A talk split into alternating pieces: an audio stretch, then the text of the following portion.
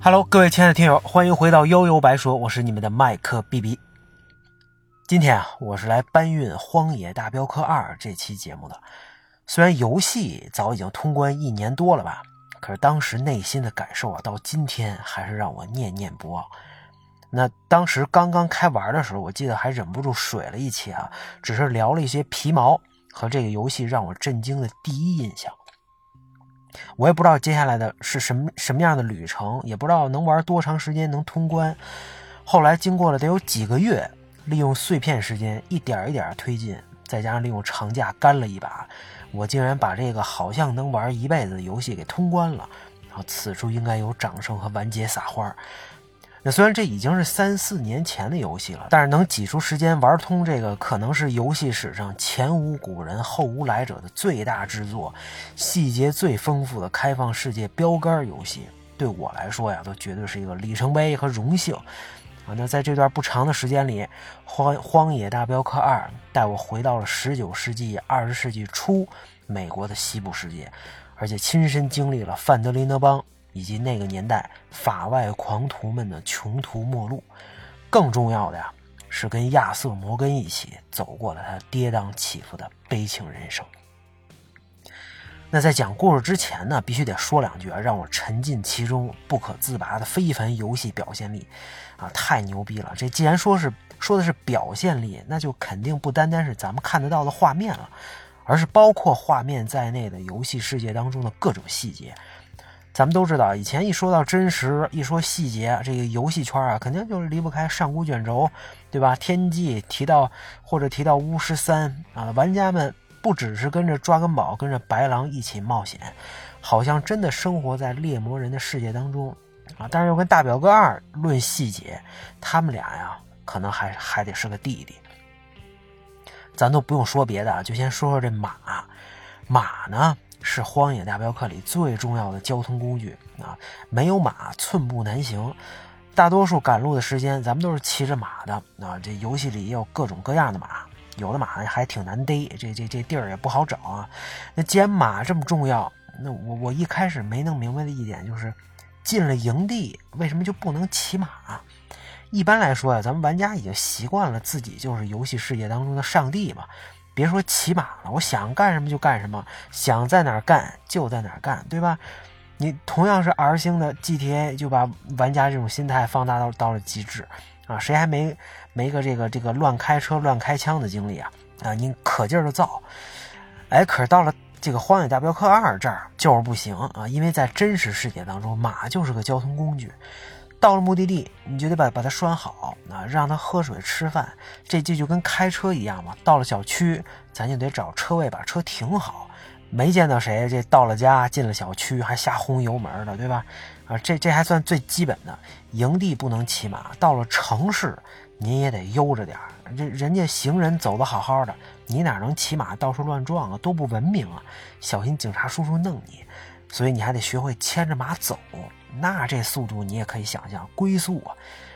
那说到速度，骑马的时候还有不同的档位啊。你最慢，它就是骑着走，然后就是颠着走，再快点就是小跑，然后才算是真跑起来，最后才算是快跑啊。最要命的是，这个每点每点一下这个加加速度啊，亚瑟都得叫唤一声，一直叫唤或者抽鞭子。再看着马的这体力槽一闪一闪的，说实话真有点于心不忍。这是我第一次在游戏里骑个马都得为马考虑的游戏啊！这是这马是不是累着了？是不是疼了？呃，这对吧？人家很不容易了。这亚瑟，你干嘛还吆五喝六的？来来，咱咱还是再慢点吧。啊，你看，就这么几个小设计，就改变了玩家对待这个看待马的方式。之前你说这东西又有谁真的在乎过呢？啊，咱们看《西游记》这么多年，也没考虑过白龙马的感受吧？这还没完，你这马嘛，你还得喂它吃的，爱抚爱抚啊，呼噜呼噜毛下不着，脏了还得洗洗刷毛，对吧？玩了大表哥之后啊，我还真怀念杰洛特骑上萝卜之后，二话不说就是往前冲，这这这真是太他妈解压了。你看这一匹马都有这么多门道啊，咱们都能说这么半天，这还只是荒野大镖客世界当中小小小小的一个部分。啊，跟人互动也有不同的方式，对吧？你可以跟他很友好的打招呼，也可以挑衅，啊，面对敌人呢，可以开枪，可以活捉。你比如用绳索，先从马上给他拽下来，哎，然后再过去给绑上，然后呢，扛起来放到马旁边，放到放到自己的马上，最后骑马绑架，溜之大吉。如果对方在你后边不停的逼逼啊，你要是嫌烦的话，你还还还还还能给他来一下。那到了警察局，下马把这如果这人是罪罪犯啊，把人给扛下来，走进警察局的小牢房，把犯人扔进去，这才能交功领赏。这一套操作下来，估计好多玩家都疯了。啊，走进商店呢，除了常规选项之外啊，你还真能一页页的翻这个商品目录，那里边写的那叫一个详细啊，代入感极强。很多玩家可能就直接被这种磨磨唧唧、慢慢悠悠的风格给劝退了吧？你看这也挺难的，太快餐搞年货不行，几年这个几年磨一剑，打造精品也不行。我也能理解啊，现在大家都这么忙，很难有完整的时间真的细细品味一款游戏。就算有时间，也莫名其妙的焦虑，反而会选择一些碎片化的东西消磨时光。啊，你像王者荣耀啊、吃鸡这类一局一局的游戏，确实是适应了时代的潮流。你虽说总时间加起来也早就够你通关不知道多少部 RPG 了吧？想想也挺可怕的啊。那说完上边这些细节啊，咱们这两期再开始讲故事。那这毕竟是几年前的游戏，早就剧透了。不管是玩过的小伙伴，还是没玩过的，呃，这个这个听说过已经被剧透的小伙伴，肯定都知道了。《荒野大镖客二》跟当年的第一代一样，都是以悲剧收场啊，这也是我很难开头的原因啊，很压抑啊。那个年代的悲剧嘛，无非就是领盒饭呗，对吧？主角死的死，伤的伤，散的散，那还有什么可说的呢？北美大陆啊，工业化、现代化、资本主义、法治建设、和谐社会这些发展进程，根本不可能允许这帮烧杀抢掠的暴徒继续存在。那必须给他们都清除了，没有例外。那否则美国也不可能成为今天的美国嘛。那帮派们的未未来啊，就像武士们的未来一样，注定是一条走向尽头的不归路。那在这条路上呢，老百姓不可能对这帮流氓有一丝怜悯。反而会诅咒他们死得越快越好，谁都想平平安安的过普通人的日子嘛。而咱们的亚瑟摩根跟主角团们就属于这样一个帮派——范德林德帮。当然，在游戏的设定和详细的刻画之下，这范德林德帮跟其他流氓帮派不太一样啊。在三巨头，这个叫达奇·范德林德。荷西阿·马修斯和亚瑟·摩根的带领下，他们呢并不是脸谱化的穷凶极恶的暴徒，而是有底线的，多少得带点主角光环嘛。开篇呢，咱们就能看到一帮男女老少在漫天大雪的夜晚当中奔波逃难，这段表现力极强，我隔着屏幕我都觉得又冷又凄惨。混成这样，这么多人肯定是摊上事儿了。后来啊，咱们咱们才知道，这帮派在黑水镇的一次行动当中，遭遇了意外的失败，被一个叫平克顿侦探的组织，好像也就是后来的联邦侦探啊，被他们追捕，他们就不得不四处逃难，挣扎求生。那为什么刚才说他们有底线呢？因为在寻找这个避难所和补给的过程当中啊，他们救下了一个落魄的寡妇，而且达奇跟亚瑟对他还保持着绅士般的尊重。哎，是那么个意思啊。那回到帮派之后，达奇鼓舞人心的演讲，跟他这这些成员笃定的眼神，咱们能感觉到啊，在一种绝望当中寻找希望的凝聚力。很显然，这帮人一块经历过很多事儿，啊，让他们信任领导。那他们自这个这个成员之间也互相信任，大家一定能扛过这段最难的至暗时刻。挺过去之后，前方还是美好生活，又是一又是一条好汉呐。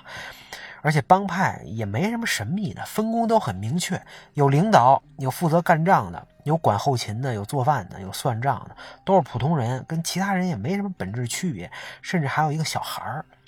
而这些有血有肉的人，也是玩家能够迅速带入的重要因素，尤其是咱们操作的男主角亚瑟·摩根。那在黑水镇发生的这个意外啊，亚瑟他自己并不知情，因为那时候他有其他事儿不在现场。那这也为后边的剧情埋下了伏笔。那在接下来的旅途当中呢，这范德林德邦啊干的事儿无非就是找营地，在确保安全的情况下分头去找找有什么事儿能干啊，报其他敌对帮派的仇，再劫火车、抢运钞车、抢银行，干一票大的。他们准备攒攒钱啊，彻底逃离这片土地。而带节奏的人呢，基本就是这满嘴 “I have a plan” 的帮派老大达奇。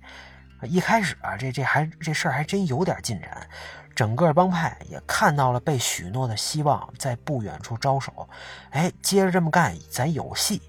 毕竟触底反弹嘛，对不对？你就算是三百六十度翻身，咱得蹦跶蹦跶，刷一波存在感呀。